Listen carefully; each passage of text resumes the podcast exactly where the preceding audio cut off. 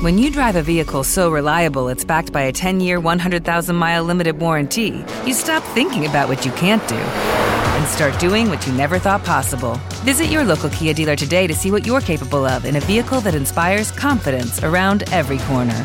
Kia, movement that inspires. Call 800 333 4KIA for details. Always drive safely. Limited inventory available. Warranties include 10 year 100,000 mile powertrain and 5 year 60,000 mile basic. Warranties are limited. See retailer for details.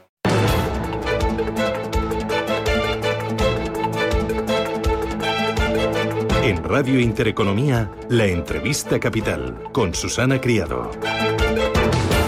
Vamos a reducir medio punto porcentual el impuesto sobre la renta de las personas físicas en todos los tramos. Una medida que, una vez más, beneficiará a las rentas más bajas.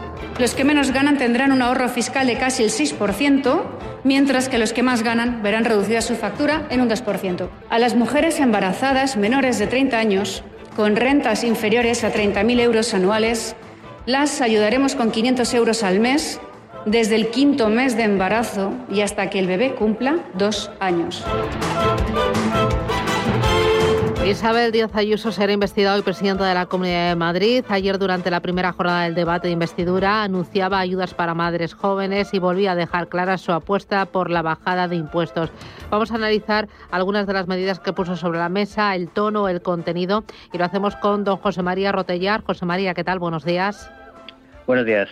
José María Rotellar es profesor de la Universidad Francisco de Vitoria, del CES Cardenal Cisneros y del Trinity College. Eh, José María, primero, en cuanto a forma, ¿cómo viste ayer a Isabel Díaz Ayuso? ¿Qué te pareció?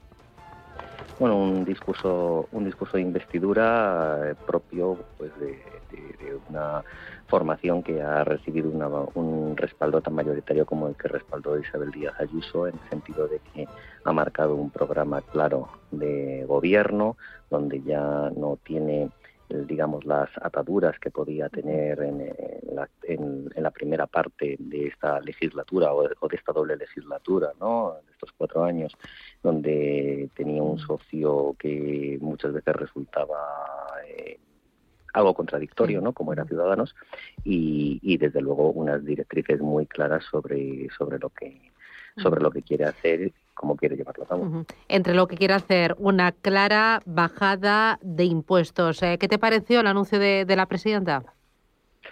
Eh, bajar impuestos siempre es algo sumamente positivo porque lo que hace es que permite que los agentes económicos privados, las familias, las empresas, que son los que generan actividad económica y empleo de manera sostenible, cuenten con más recursos para ello, con lo cual siempre es una muy buena medida. No nunca hay que subirlos y hay que bajarlos siempre que sea posible. Esa bajada hay que hacerla siempre en consonancia con las circunstancias económicas, siempre que estas lo permitan, y también incluso para adelantar expectativas, quizás en momentos en los que en los que la, situación económica a lo mejor no es tan buena. Es una es una medida eh, importante en la que hay una bajada de medio punto en cada uno de los cinco tramos de, de la tarifa autonómica de IRPF y de manera que supone una bajada de 2,5 puntos agregado si sumamos cada uno de los tramos y que cumple con la progresividad del impuesto. Y es una bajada de impuestos que favorece a las clases altas. Ayer es lo que decía la portavoz del Partido Socialista. ¿A quién favorece más esa bajada de impuestos, eh, Rotellar? Bueno, como he dicho, es una bajada, es una bajada progresiva, eh, como es el propio impuesto sobre la renta establecido en España, ¿no? Un impuesto progresivo, es decir, que se paga más según se va teniendo mayor capacidad económica. la escala de IRPF está estructurada en el caso autonómico de Madrid en cinco tramos. En esos cinco tramos se produce una bajada lineal de medio punto en cada uno de los tramos. De manera que es obvio que si bajamos medio punto de uno, es bastante más que si bajamos medio punto de 10. Mientras que en uno estamos bajando, estaríamos bajando el 50%, en otro estaríamos bajando estaríamos bajando solo un, un 5%. Bueno, pues esto es lo que se, eso es lo que se produce, no es que sean esos los números, pero para entenderlo, ¿no? Eso es lo que se produce, se produce una bajada más importante en términos relativos en los tramos más bajos que en los tramos más altos es obvio que una persona que tiene mayores ingresos pasa pasa por todos los tramos, pero es que lo que no lo que no se puede hacer, no sé lo que a lo mejor pretendía quien criticaba esta medida, era que a las personas que tuviesen tramos más altos se les aplicase en lugar de la tarifa del IRPF solo el tipo marginal del tramo más alto en el que estuviesen, lo cual eso sería eh, desnaturalizar el propio impuesto. No, no, no. La medida favorece a todos los a todos los contribuyentes, no se puede legislar solo para uno. Bueno, eh, hay un amplio reportaje, bueno, en todos los diarios lo traen, pero por ejemplo viene muy clarito en el diario La Razón. Eh, se preguntan cuánto me ahorraré por la rebaja en el IRPF. Dice que, por ejemplo, a los del segundo tramo, que son los que ganan entre 12.450 y 17.700 euros, dicen que es el más beneficiado, ya que significa un 5,2% de su cuota autonómica. Y dice que, por ejemplo, el tramo de rentas más altas, que es los que ganan más de 53.000 euros, se benefician con una reducción del 2,75% de su cuota autonómica. Entre las críticas que le han hecho también a Isabel Díaz Ayuso, eh, dicen que no hay nada nuevo en esta baja de impuestos, que simplemente es un reciclaje de, de las medidas que ya había presentado en 2019. No, no es que sea un reciclaje, es que eh, Isabel Díaz Ayuso intentó llevar a cabo una rebaja fiscal, siempre dijo que lo haría a lo largo de la legislatura, no que lo iba a hacer en 2019 ni en 2020, que yo recuerde por lo que vi en, prensa, sino que lo haría a lo largo de la legislatura y ahora es cuando ha anunciado que, que, lo, que lo va a hacer, que coinciden dos, dos cuestiones. Primero, que la, legislatura ya está más avanzada, que es como ella había dicho, si no, no recordar mal, y en segundo lugar, que puede contar con una fuerza más sólida para poder intentar sacar adelante unos presupuestos de la Comunidad de nuestros recursos autonómicos, donde, donde se engarzarán todas estas medidas también como la parte como parte de los ingresos que, que, componen dichos dichos presupuestos. Pero yo creo que no es un reciclaje. Si reciclaje, si por reciclaje se entiende el continuar profundizando en las rebajas de impuestos que la Comunidad de Madrid puso en marcha desde el año 2013 y que han permitido que cada contribuyente madrileño cuente al año con 1.150 euros más en sus bolsillos para consumir, ahorrar o invertir, para en definitiva generar actividad económica y empleo desde el punto de vista del sector productivo, bueno, pues lo pueden llamar reciclaje, pero simplemente es una profundización, una profundización en la bajada de impuestos que yo creo que es un camino correcto. A ver si puedes hablar un poquito más alto, Rotellar. Otra cosita, con el tema de las ayudas a las familias y las ayudas a las mujeres eh, de menos de 30 años que vayan a tener un niño. Se le está acusando de dumping demográfico.